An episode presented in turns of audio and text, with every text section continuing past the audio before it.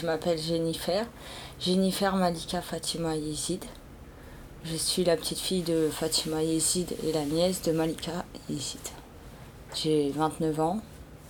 Je suis en couple et j'ai un enfant. Au sujet du 24 juin, lecture d'un tract comprenant le témoignage du père de Malika, Saïd Yezid, ancien chauffeur de taxi, retraité, gardien de garage, habitant de la cité de transit d'Egrou. Ma fille Malika, 8 ans, jouait dans la cour. Elle monte en courant et demande à sa mère Idira est à la maison? Oui. Elle dit Sauve-toi, les gendarmes sont en bas. Idira, 14 ans, s'enfuit, poursuivi par un gendarme, par un policier, un autre surveillant les balcons. Comme il ne pouvait l'attraper, il remonte chez nous. Tout de suite, c'est des injures, des menaces. Ils essayent de frapper Mustapha, le jumeau de Malika. Et j'ai dit, attention, ne le touchez pas.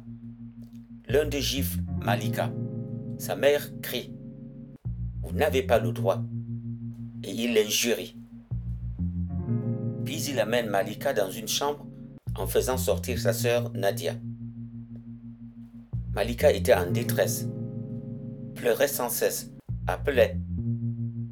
Après un quart d'heure, il sort. La petite vient derrière et tombe à plat ventre. Elle ne bougeait plus.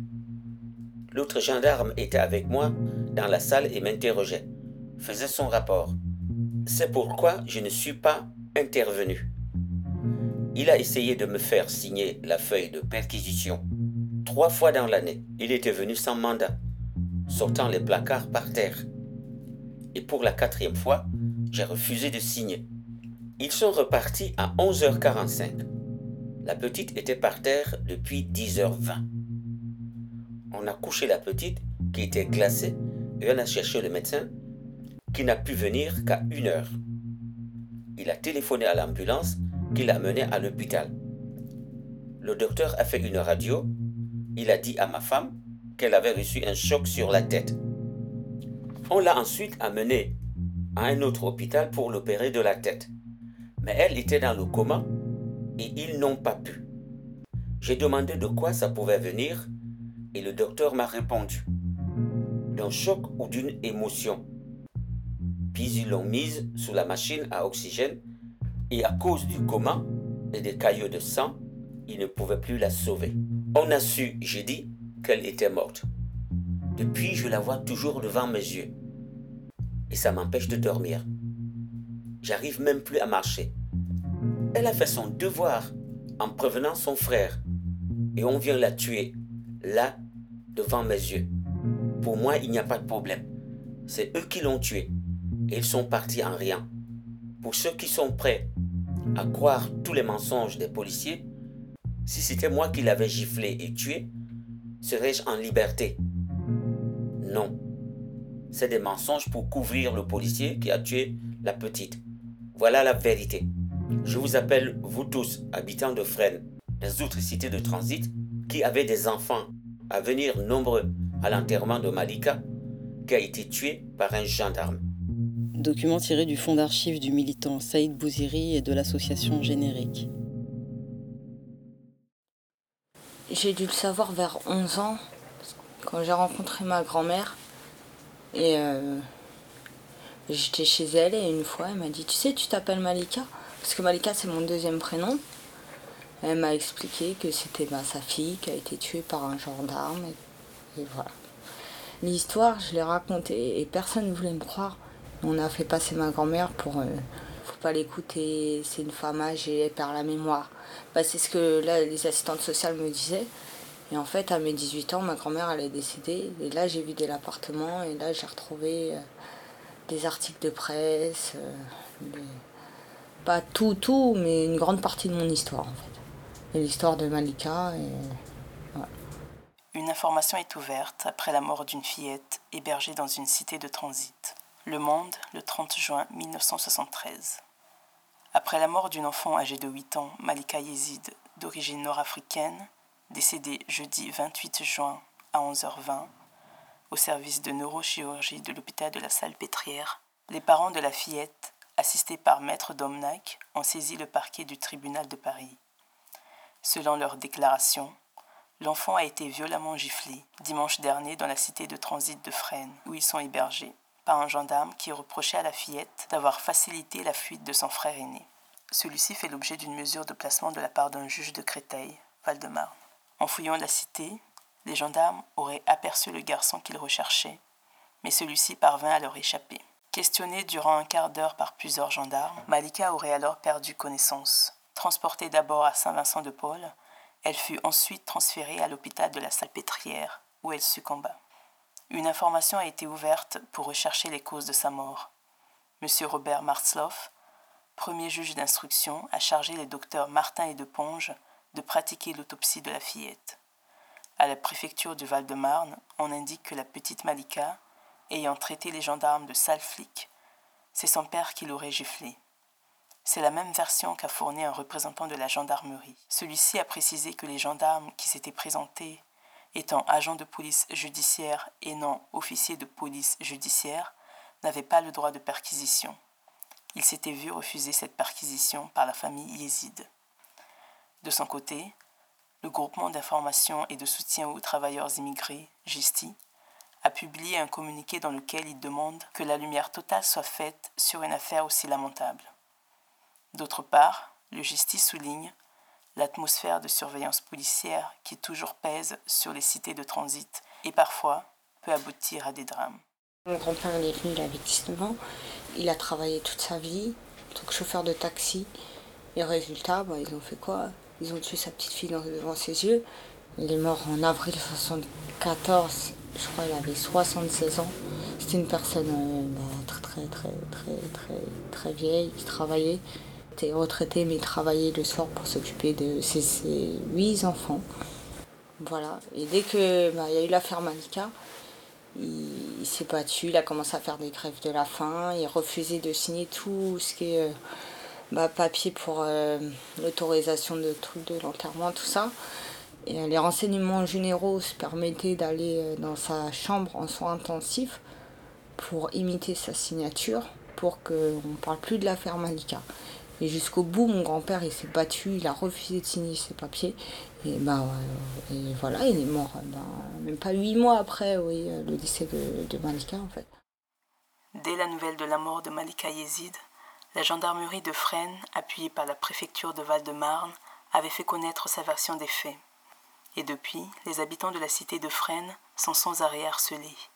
Quart de gendarmes mobiles la nuit, rendent dans la journée et visites constantes des inspecteurs des renseignements généraux pour savoir qui soutient les époux yézides. Seulement voilà, les deux gendarmes dont il s'agit ont vu la petite tomber sans connaissance et ne pas revenir à elle. Normalement, cela fait partie de leurs attributions. Ils auraient dû appeler une ambulance militaire ou police secours. Au lieu de cela, ils sont partis. C'est un premier point bizarre. Il en est un autre que relève le père dans cette question. Ainsi, ils m'auraient vu gifler ma gosse et quand ils ont appris qu'elle était morte, ils ne seraient pas revenus pour me boucler, moi, un Algérien. Extrait de Malika et les gendarmes, article de Katia Dekop, paru dans Le Nouvel Observateur le 9 juillet 1973. C'était sa petite dernière, c'était toute sa vie. C'était surtout qu'on la presse s'amusait à dire que c'était lui alors que pas du tout. Voilà. Après, ça a détruit ma famille en fait. Après, il y a la DAS, là, les assistantes sociales, parce que mon grand-père, est mort.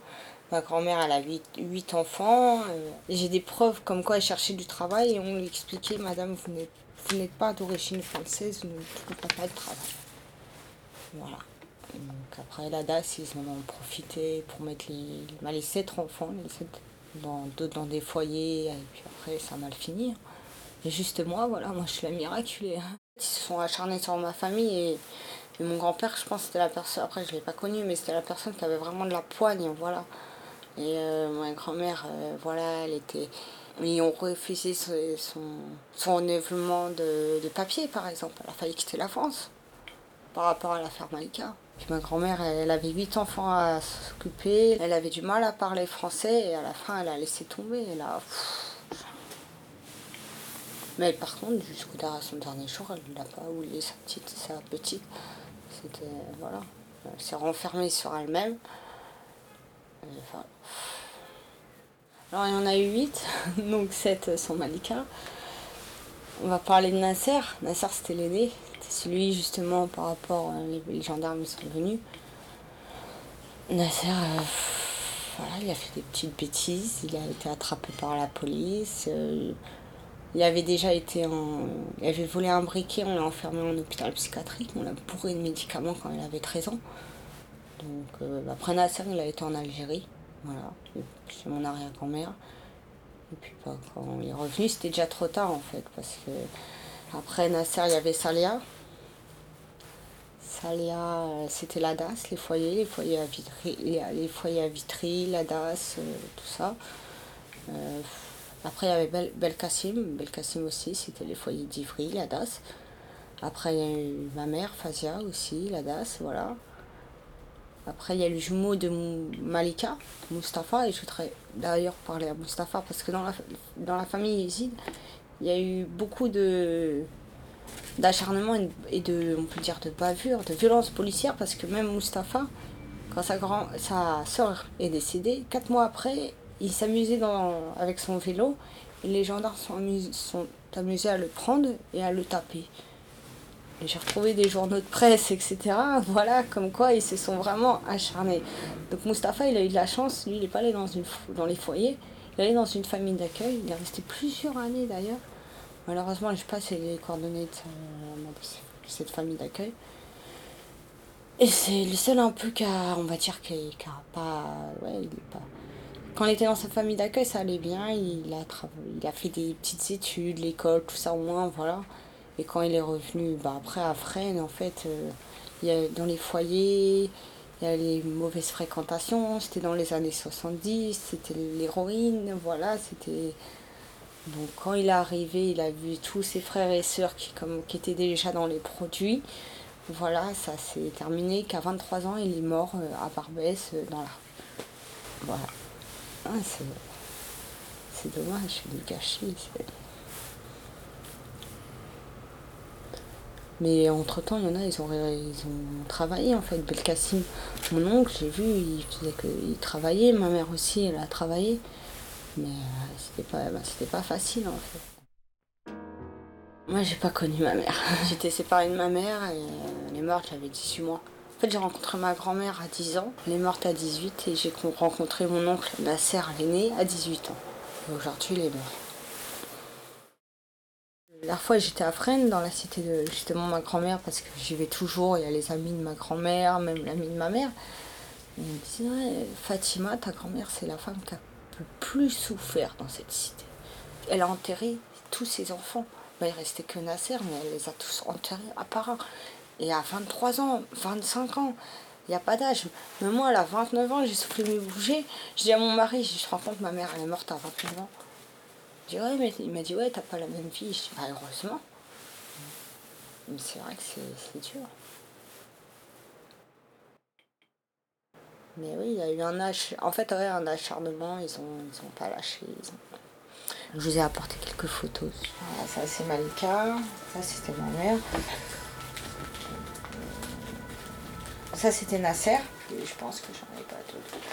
Parce que les photos de Malika, elles sont tellement rares. Mustapha et Malika, les frères, euh, son frère jumeau, voilà. C'était Malika. Il y en a plein qui m'en parlent et tout.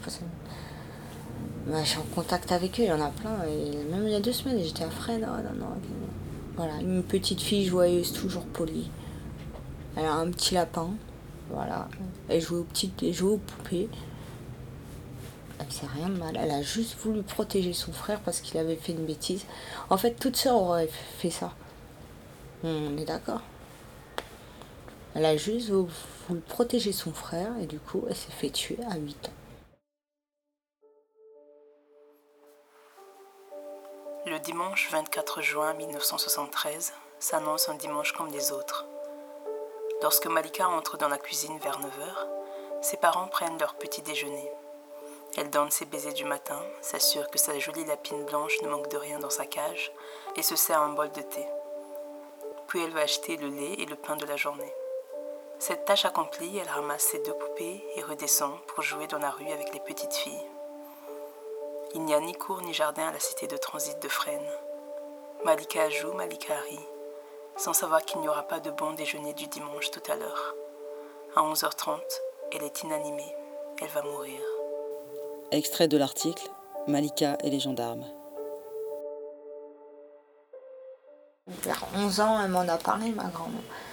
Et puis la DAS, il faisait exprès de dire non, elle est folle. Après, ils l'ont convoqué, j'avais plus le droit de la voir. C'est comme mon oncle Nasser, je l'ai rencontré à 18 ans. J'avais interdiction de le voir parce qu'il avait fait, de la prison. Mais j'en ai fait qu'à ma tête, j'allais le voir en cachette. Mais heureusement que je suis allée le voir qu'en cachette parce qu'aujourd'hui il est mort. J'ai une vie tellement. Ouais. Mais j'en ai fait qu'à ma tête. Et j'ai eu bien raison. C'était horrible, c'est que j'ai eu un appel, c'était mon nom que je connaissais ni d'Ève ni d'Adam. Une fois, je, lui écrivais des lettres quand j'étais petite parce que ma grand-mère, elle savait pas écrire. Il m'a dit oui, mamie, elle est partie, elle est partie rejoindre la famille. Et le lendemain, quand je suis arrivée, j'ai dû quitter l'appartement. En fait, c'était chez ma grand-mère. Mais je connaissais pas, je connaissais pas trop ma famille en fait. Donc j'avais peur d'ouvrir les tiroirs, de, de tomber sur des choses que je voulais pas voir. Heureusement que Nasser il a fait le ménage, je remercie encore aujourd'hui. J'ai ouvert comme ça un placard, j'ai ouvert le placard, huit valises. Ma grand-mère elle a huit enfants, ils sont décédés, huit valises. Et dans chaque valise, chaque papier, chaque document, dans la valise de ma mère, carte d'identité, euh, une photo de moi à la maternité, euh, sa petite peluche, euh, des trucs. Et Malika, j'ai je me rappellerai toujours parce que je suis tombée sur un grand journal et j'ai vu la photo de, de ma tante. Et ma tante, elle était très très belle, c'était une très très belle petite fille. J'ai regardé ma mère d'accueil qui aujourd'hui elle est décédée. J'ai dit non, c'est pas vrai. Et on a pris le journal. Et elle m'a dit si, c'est vrai. Et j'ai dit t'as vu? Il me croyait que mamie elle était folle, mais pas du tout. J'ai retrouvé beaucoup ouais, des, articles de presse, des photos. Voilà, après l'autopsie, des trucs comme ça. Même encore aujourd'hui, hein, je retrouve. Hein, à 18 ans, quand j'ai su tout ça, en fait, ça m'a un peu bousillé. Ça m'a. Parce que je savais pas d'où je venais et j'ai appris ça. Mais il m'a fallu 10 ans. Et puis, je suis partie en Algérie, faire mon deuil, connaître, retrouver un peu un de mes cousins. Voilà. Puis j'ai mon fils et du coup, maintenant, j'ai. Il faut que je fasse quelque chose. J'ai la chance d'avoir tous ces documents. Moi qui adore lire et tout. Il faut que je fonce. J'ai plus de 500 documents. J'ai plus de 500 documents. Il faut que je fasse quelque chose. Mais c'est. Je suis tombée, je suis bien tombée. Hein. Et puis je me suis relevée. Et puis dire des documents. Il y a des documents. J'étais. Voilà, par exemple, j'étais enceinte, il y a des documents, l'autopsie, j'ai attendu. Voilà. C'est difficile en fait. Hein. C'est. Voilà. Il fallait d'abord que je fasse un travail sur moi-même, faire mon deuil. Et là, et ça fait 10 ans. Et ça fait 10 ans que je recherche en cachette et je dis rien à personne. J'écris. Je... Vraiment, à mes 18 ans, mais aussi m'a fait les 10 ans de. Voilà, pour pouvoir tout encaisser en fait. Que ce soit ma mère, ma grand-mère, ma, ma soeur, euh, tout, tout, tout. Bah, bah, j'ai pas de soeur, mais voilà, ma tante, tout en fait. M'a fallu du temps. Et puis ma grand-mère, elle avait bien caché ça. Hein. C'est ça le truc. Il y a beaucoup de. C'est dommage parce qu'en fait, cette histoire, vu qu'elle elle a été manipulée, moi j'appelle ça, voilà, ils ont tout fait pour pas en parler, que c'est dur de retrouver des documents, des trucs, c'est grave. Je suis née, j'étais séparée de ma mère, j'étais en famille d'accueil, j'ai la chance de tomber dans une famille d'accueil jusqu'à mes 23 ans. Jamais changé, jamais fait de foyer. Ma famille d'accueil s'entendait très très bien avec ma grand-mère. J'aurais préféré qu'on me dise au début, en fait, ce genre de choses, qu'apprendre plus tard, parce que ça fait toujours mal. C'est comme ma grand-mère, elle me disait, oui, ta mère, elle fait des bêtises. Moi, je crois qu'elle allait voler des billes. Non, non, non, non, c'est d'autres bêtises, voilà. Mais je suis plus tard, je l'ai su quand j'ai vu les trucs de prison, mais ça m'a fait plus de mal, voilà. Comme ta mère, elle, ta mère, elle prenait des médicaments. Jusqu'à mes 14 ans, je voulais pas prendre de médicaments pour pas mourir comme ma mère. Par contre, J'aurais préféré qu'elle me dise Ta mère, explique. Voilà. Parce que moi, à mes 18 ans, quand j'ai vidé l'appartement, j'ai trouvé des seringues. Et ça, ça fait encore plus mal. Des fois, il vaut mieux dire la vérité à un enfant, même qui souffre, mais après, il grandit, voilà. Que faire que rien dire, ou faire, ou même dire d'autres choses. Et après, voilà, t'apprends la vérité, ça blesse, en fait. En 1973, le chanteur kabyle Rachid Mezian sort un 45 tours qui comporte deux titres, dont un titre pour Malika en face B. Coupure de presse. Extrait. Devant le procureur, devant le juge, devant Pompidou, je dirai la vérité. Ils ont tué ma petite, là, dans ma maison. Ta gueule. C'est la seule réponse des policiers à une mère qui ne peut les empêcher de gifler sa fille, après que son mari se soit interposé pour protéger Mustapha, le jumeau de Malika. Les voisins des immeubles d'en face ont témoigné des cris de Malika pendant son interrogatoire. En grand ressort la phrase Racisme en France, et dans le coin on peut voir apparaître le bas du visage de Malika, souriante. Au dos figure un texte intitulé J'ai huit ans et je ne veux pas mourir. Quant aux paroles de la chanson, elles sont très poétiques. J'ai ouvert la porte. Un fleuve de sang, le cri du cœur les chiens aboyant, la nourriture partagée. L'un est frappé, l'autre rit. Rachid Méziane chante également dans ce premier couplet. Nous sommes devenus comme huit jeunes figuiers qui sont devenus rugueux avant de s'assouplir. En référence sans nul doute à cette fratrie de huit enfants privés d'insouciance et projetés violemment dans les horreurs de la violence raciste. Ne pleure au destin, ne pleure aux visions, répète le refrain. La conclusion est celle-ci. J'ai enterré la porte, j'ai frotté mes yeux, mais la beauté de Malika est toujours là.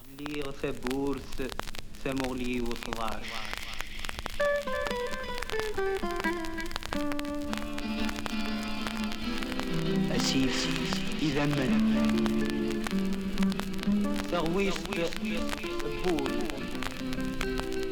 ويتصاصى تتسلسل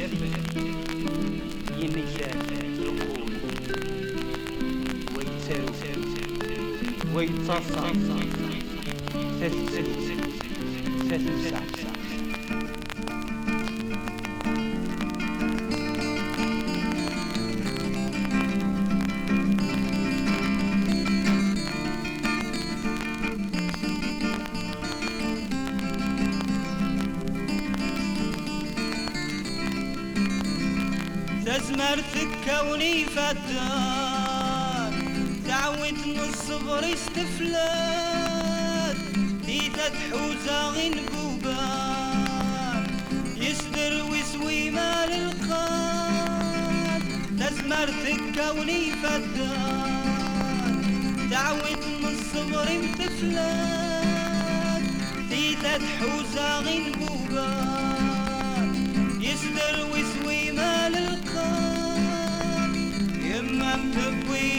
ولان أمين يرجن يدك أولاد يما بتبويس ولان أمين يرجن يدك أولاد ورتسرو ورتسرو ورتسرو ويزريم ورتسرو لا. ورتسرو ورتسرو وسامي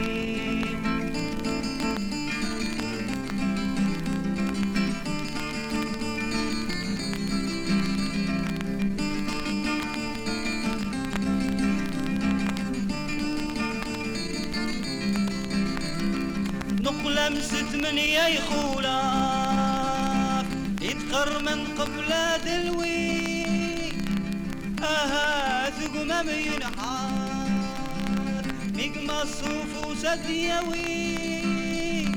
طلق لمسة من يا يخولك يتقر من قبلة دلوي. أها ثقمم ينحار الصوف وسدياوي.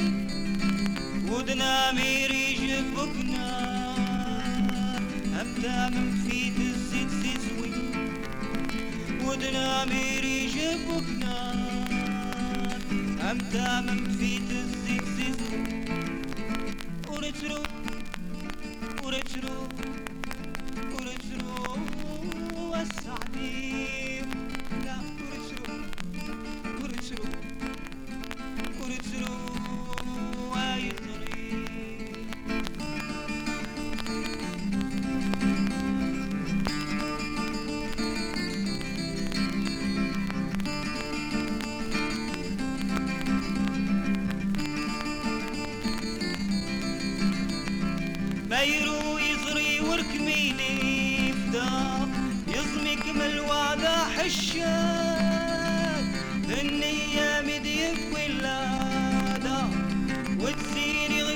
عندك خال ميرو يزري ورك بيدي فدار يزمك من الوعدة حشان ذنية مديك ولا دار.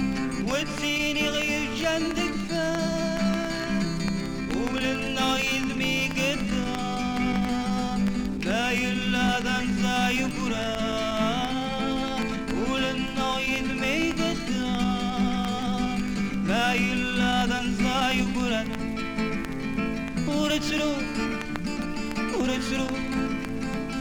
ورترو السعدي ورترو ورترو ورترو السعدي مذلاغة سبول قمشاغة الميول لكن مازال الصورة الملكة Je vois des bleus, je vois quoi que ce soit. moi, je les vois, mais je me porte. Mais moi, jamais j'oublierai. C'est pas possible. Bon, moi, quand même, c'est un quart d'heure avant, elle était en bas, elle était avec ses copines, elle jouait, elle aux poupées. Qu'un quart d- et qu'une demi-heure après, elle, sort de la chambre, elle s'est ruinée dessus, elle tombe. Elle est gelée. Dans les articles des presse et même dans les procès-verbaux que j'ai lus, c'est les gendarmes, ça tient, ça tient pas leur version. C'est tellement contradictoire. Ils disent par exemple, ils sont restés 10 minutes, ils sont arrivés, mon grand-père a giflé sa fille. Ils sont partis, sauf que ce jour-là, c'était un dimanche, jour de marché. Il y avait beaucoup de monde, c'est une cité, il y avait beaucoup de monde. Ils ont vu les gendarmes rentrer dans le hall de l'immeuble de ma famille. Ils sont, ils sont ressortis 45 minutes après. Et les voisins ont- ont témoigné, il y a eu des preuves. On nous cache la vérité sur le décès de Malika. La version de la police citée dans les journaux fut Le père a giflé sa fille, ce qui permet tous les soupçons sur les parents. Les versions des médecins qui ont reçu la petite Malika sont contradictoires. Certains disent qu'elle a reçu des coups, d'autres non. Aucun n'exclut l'hypothèse d'une très grande frayeur ayant pu entraîner un coma et la mort ensuite. On va jusqu'à dire qu'il s'agirait d'une maladie microbienne genre parasitose. Après le père, ce sont les microbes qui seraient responsables de la mort de la petite Malika On ne nous le fera pas croire. La réponse a été donnée vendredi soir à la cité des Grous. À la suite du dépôt d'une gerbe à la cité vendredi soir, 200 personnes se sont réunies et sont allées à la gendarmerie au cri de Justice pour Malika. La police était présente en force et les gendarmes nièrent leurs responsabilités. Au cours de cette manifestation spontanée, les jeunes et les adultes de la cité témoignèrent violemment de la pression permanente qu'ils subissent de la part de la police. Ronde constante, vérification d'identité, perquisition, tabassage, insultes. Pour que ce crime ne reste pas impuni, pour que soit reconnue la responsabilité de la police, il faut que nous prenions l'enquête en main nous-mêmes, pour que la vérité éclate au grand jour. Justice pour Malika. Signé par le comité de soutien à la famille.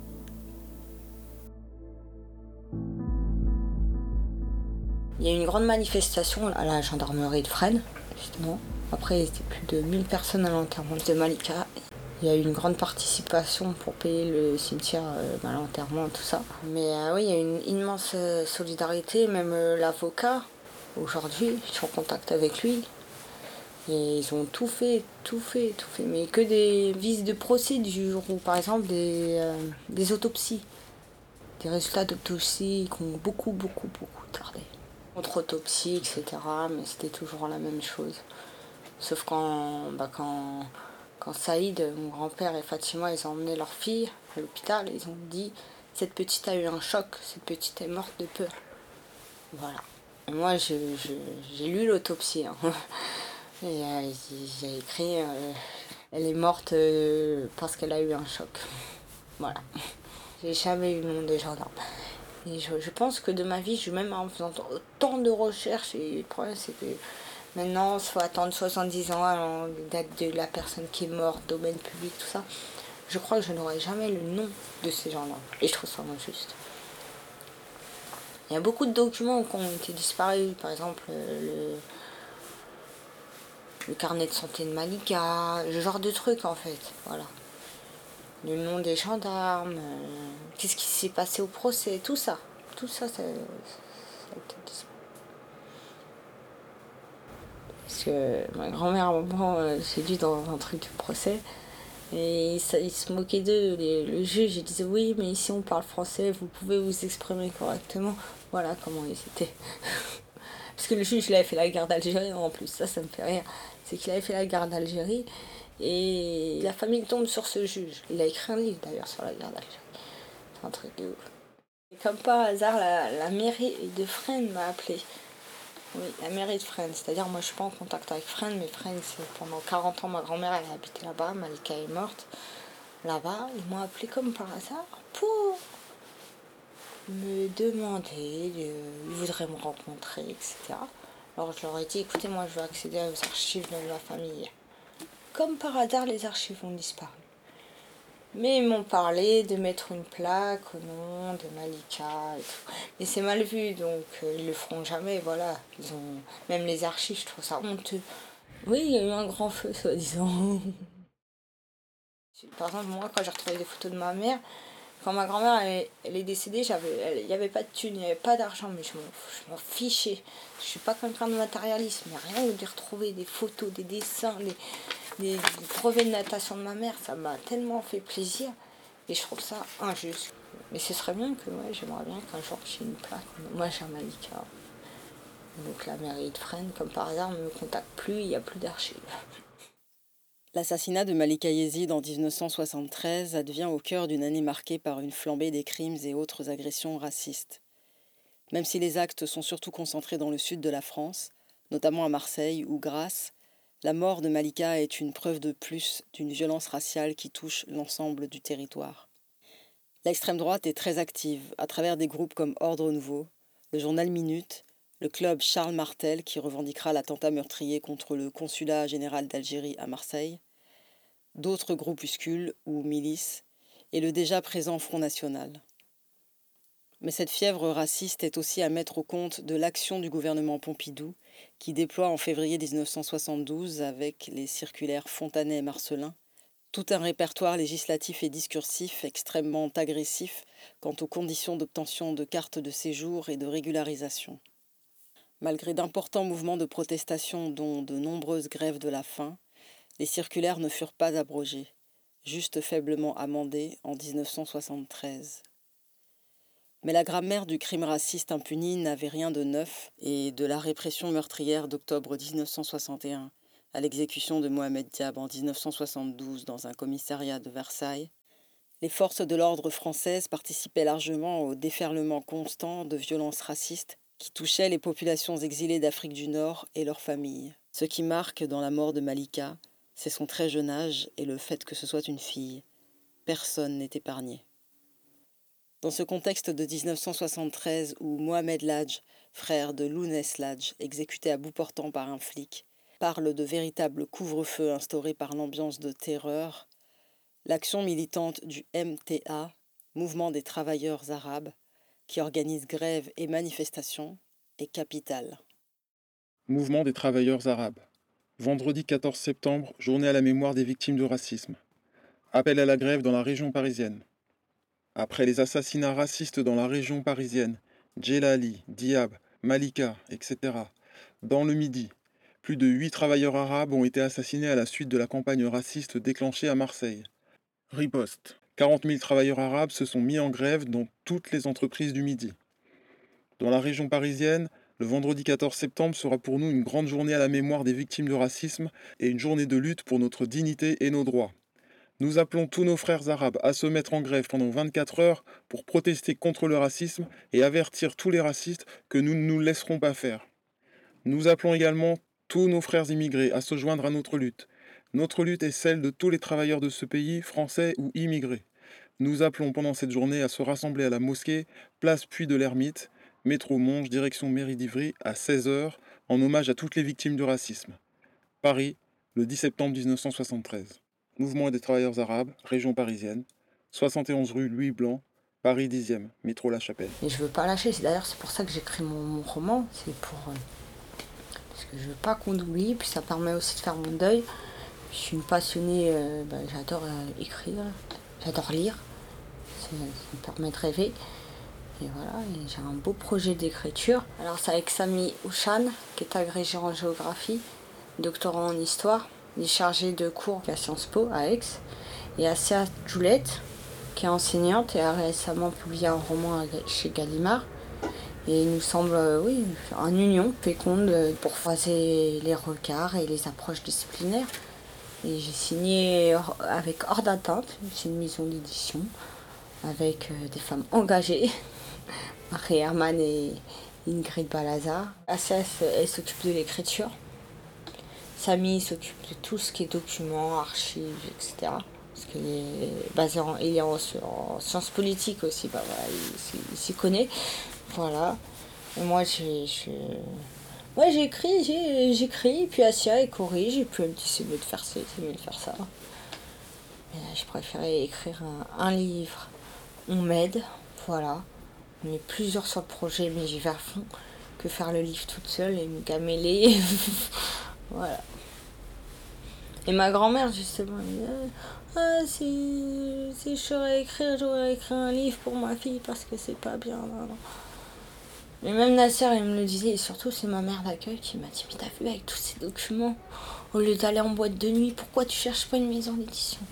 Moi, j'étais jeune, j'étais bête. hein. Voilà. J'avais besoin de profiter. Et je me suis dit Si je me mets dans ça, je, je sais pas comment je vais terminer. Je, voilà. Écrire, ça me permet de faire mon deuil. En plus, j'ai- de la, c'est pas j'ai de la chance, mais tellement que j'ai une vie comment dire, il y a beaucoup d'amis qui me disent ouais Jenny la vie que t'as eue, moi je me serais mis quatre balles dans la tête. C'est parce que des épreuves, hein. voilà aussi j'ai grandi dans une famille d'accueil, il y a, il y a eu plein de, de choses, hein. et, et j'en parle pas parce que ce sera dans mon livre. Mais je vais, en fait, il va, quand il sortira, il va, il va, il va les boiter, ça va parler tellement de sujets que peu de personnes osent en parler. Non, moi j'aurais dit ce que j'avais à dire.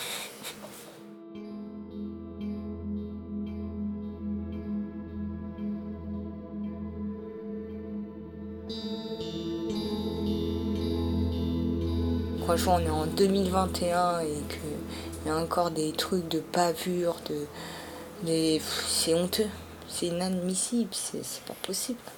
Il y aura toujours du racisme, c'est- catastrophique.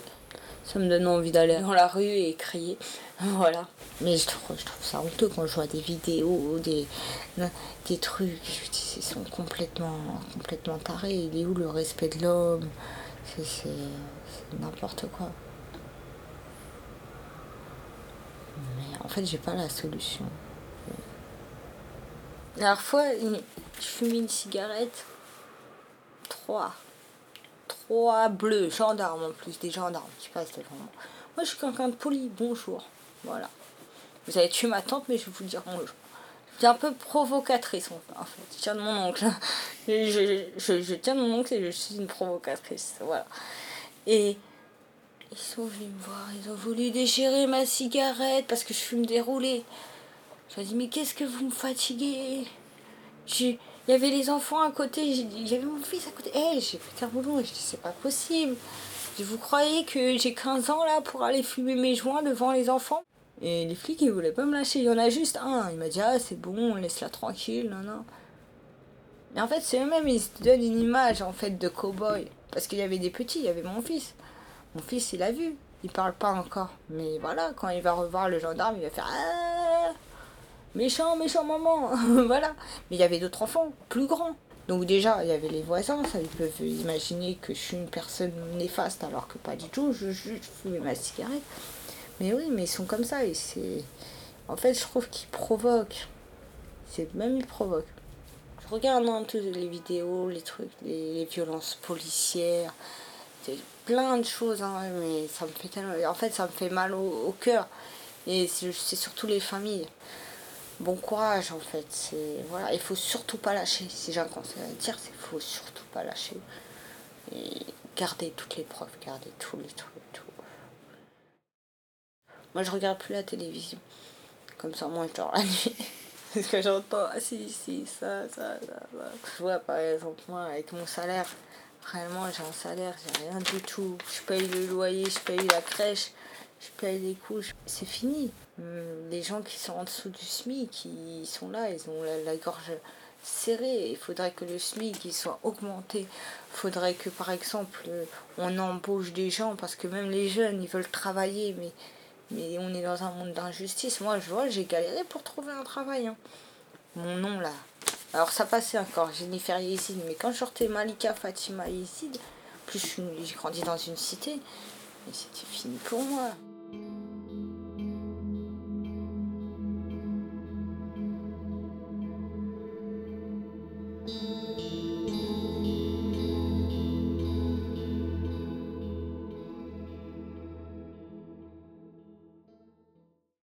Souvenirs, j'allais voir ma grand-mère, puis voilà, j'ai retrouvé des photos de ma mère, elle, était tout le temps dans cette cour à Fresnes, elle faisait du skateboard, elle faisait les 400 coups, et c'est vrai quand j'arrive à Fresnes, quand je vois les mamies, les mamans, elles sont là, ça me fait plaisir, ça me fait chaud au cœur, c'est un truc de ouf.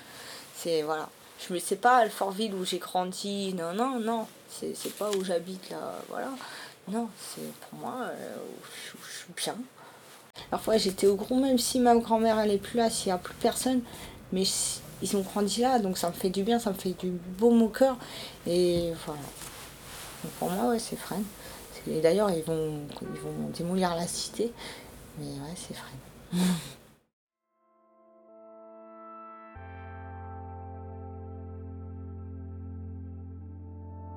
J'ai découvert cette histoire euh, Almami Kanouté, précisément il y a 4-5 ans. résident du quartier des Gourous depuis 1982, depuis l'âge de 2 ans. Acteur associatif, activiste politique. en lisant euh, euh, l'histoire de monsieur euh, Maurice Rasmus, qui est un écrivain et militant français décédé euh, en 2020, qui répertoriait tous les articles liant la police dans les affaires de, de violence policière. Je me suis souvenu que quand j'étais adolescent, un ancien du quartier nous racontait l'histoire d'une affaire qui avait fait du bruit à l'époque. Euh, peu de temps après, euh, parce que le quartier a été créé en, été construit en 68. Et, cinq ans après, euh, il y a eu l'affaire de, Malika. Donc voilà, je- j'en entendais parler quand j'étais petit, mais sans faire le lien forcément. Et c'est qu'en découvrant l'article euh, dans le dans l'ouvrage de Monsieur Que j'ai fait le lien euh, avec le nom du quartier euh, et puis la ville quoi. Donc voilà, je l'ai appris comme ça. Ça faisait partie de la mémoire du quartier, mais euh, c'était pas forcément évoqué euh, en référence euh, des grosses affaires euh, comme celle de, de Ziad Ebouna, Malik Oussekine et tout. Voilà, c'était pas vraiment euh, évoqué euh, comme étant une grosse affaire, alors que ça en fait partie. Concernant la démolition, il y a eu déjà des, discussions euh, avec euh, certaines associations de, la ville et certains acteurs de la ville pour rendre hommage à la mémoire de Malika Yezid, de, de réaliser un court métrage en sa mémoire. Euh, donc c'est encore en discussion et on pense que c'est le meilleur moyen pour, pour préserver la mémoire de Malika et, et surtout de, permettre aux gens de ne pas oublier, ne pas oublier euh, ce qui s'est passé en 73 dans, le quartier des Grands. Et bien sûr, euh, le fait de, réaliser ce court métrage permettra euh, voilà, de, de garder en mémoire les murs dans lesquels ce drame s'est déroulé.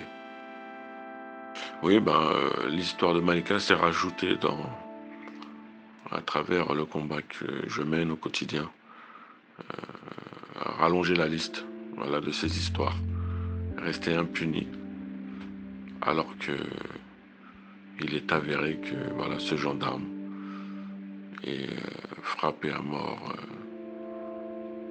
cette jeune fille de 8 ans.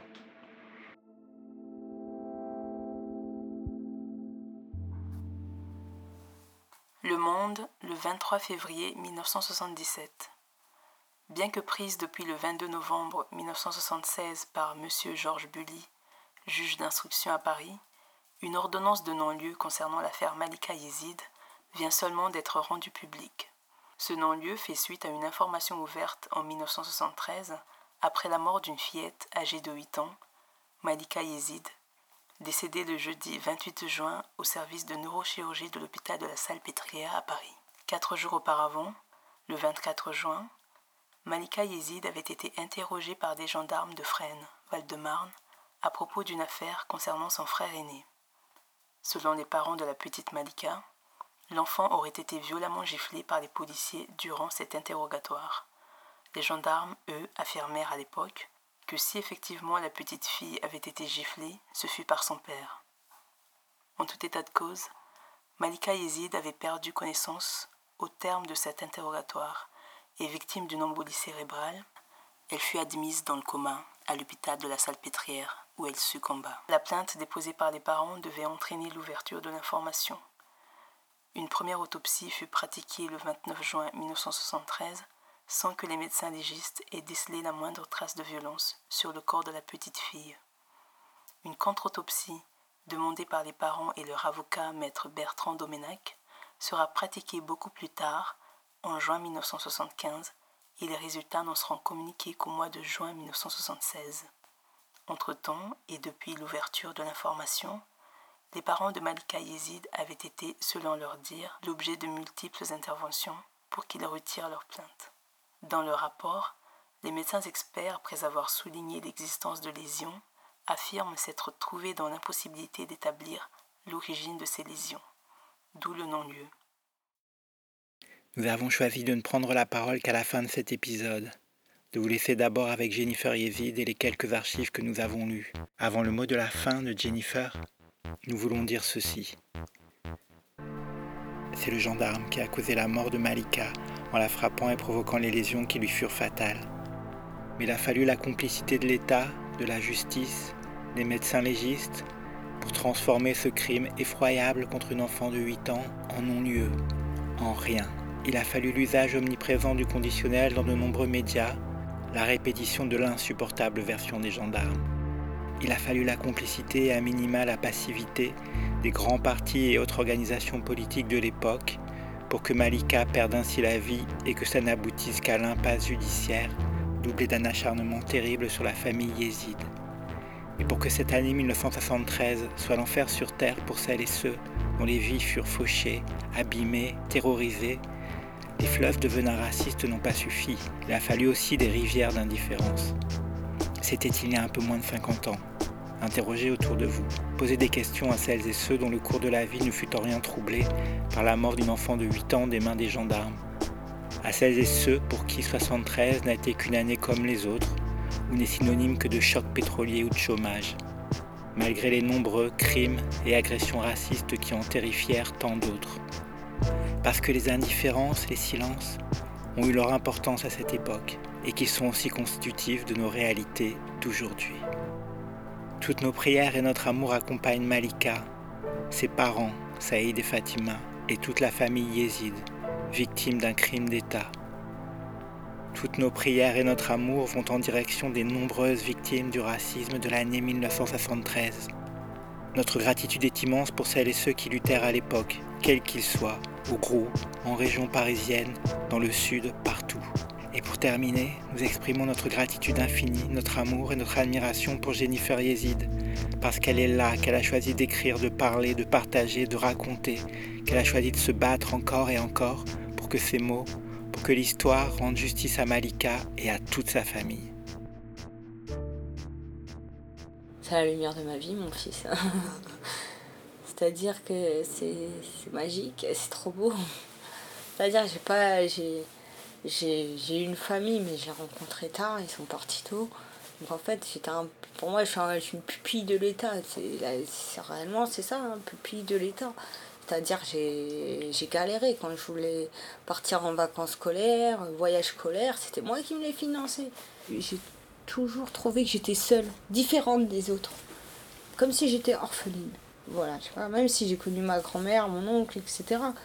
Mais quand j'ai su que j'ai eu l'asticot, là, quand j'ai vu, là, j'ai dit ça, c'est ma famille, ça, c'est mon fils, c'est mon sang, c'est et voilà, et je fais tout pour mon enfant, et tout va, il va très bien, il ressemble comme deux gouttes d'eau à, à ma mère d'ailleurs, ça, ça fait rire. Il a des cheveux frisés et tout. Et ça m'a, en fait, ça m'a permis, je pense, de me, de me stabiliser et voir le futur.